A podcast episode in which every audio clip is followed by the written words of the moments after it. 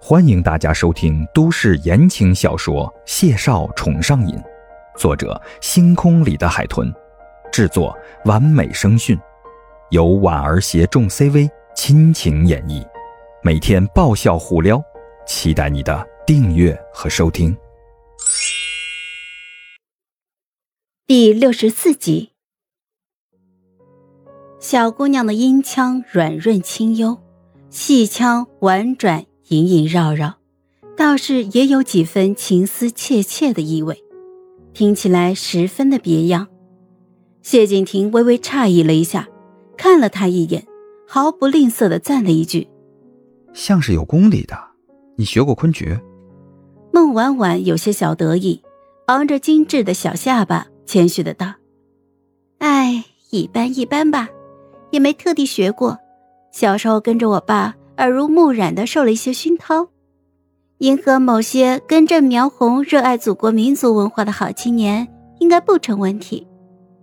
谢景亭被逗笑了，车子停在停止线前，他侧了侧身，看着孟婉婉时的神情，都带着几分与众不同的兴致，像是对什么事上了心。你爸爸是老艺术家。孟婉婉默了默，警惕的扫了他一眼。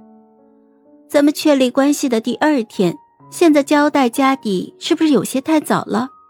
就不能保持点神秘感？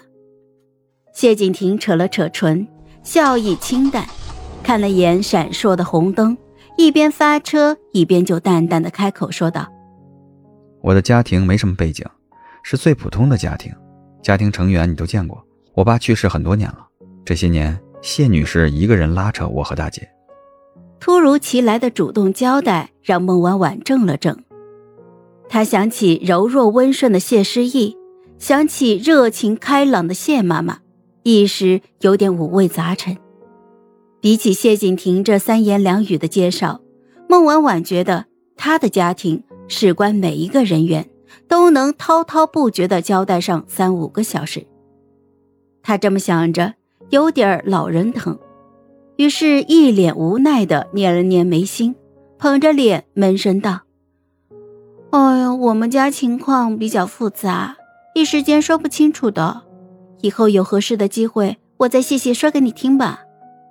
当然，如果他和谢景亭的交往能一切顺利进行的话，谢景亭也没有逼他，不过淡淡的一笑，就应了声好。”就在孟婉婉觉得这件事情就这样过去的时候，他又清清淡淡的补充了一句：“有一点你放心，以后我们不会跟我妈住在一起生活，不会让你觉得不自在。”谢景亭说完之后，孟婉婉忍不住看了他一眼。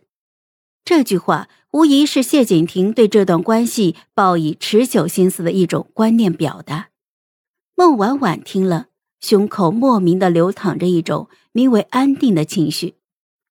这句话从别人的嘴里说出来，兴许会有水分和变故，但从人际关系分化十分清晰、又有原则又古板的谢景亭嘴里说出来，就格外的让人愿意相信。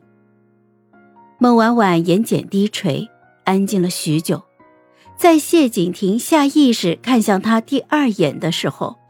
他突然转过头来，只这一瞬，谢景亭就看清了他神情里的沉静与认真，像是要说什么重要的事情。谢景亭。于是，就在孟婉婉开口唤他名字的时候，谢景亭嗯了一声，然后就转动方向盘，将车子停在了路边的临时车位上。他的细致再一次令孟婉婉心绪波荡。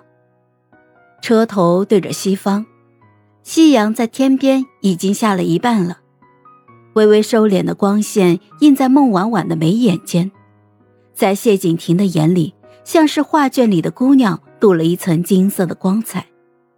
他浓睫低垂，缓缓的开口道：“我追你是因为我需要一个男朋友，而你刚好在这个时候以特殊的方式出现了。”谢景亭听得认真，修长的指尖在方向盘上跳动，轻轻的点了点头。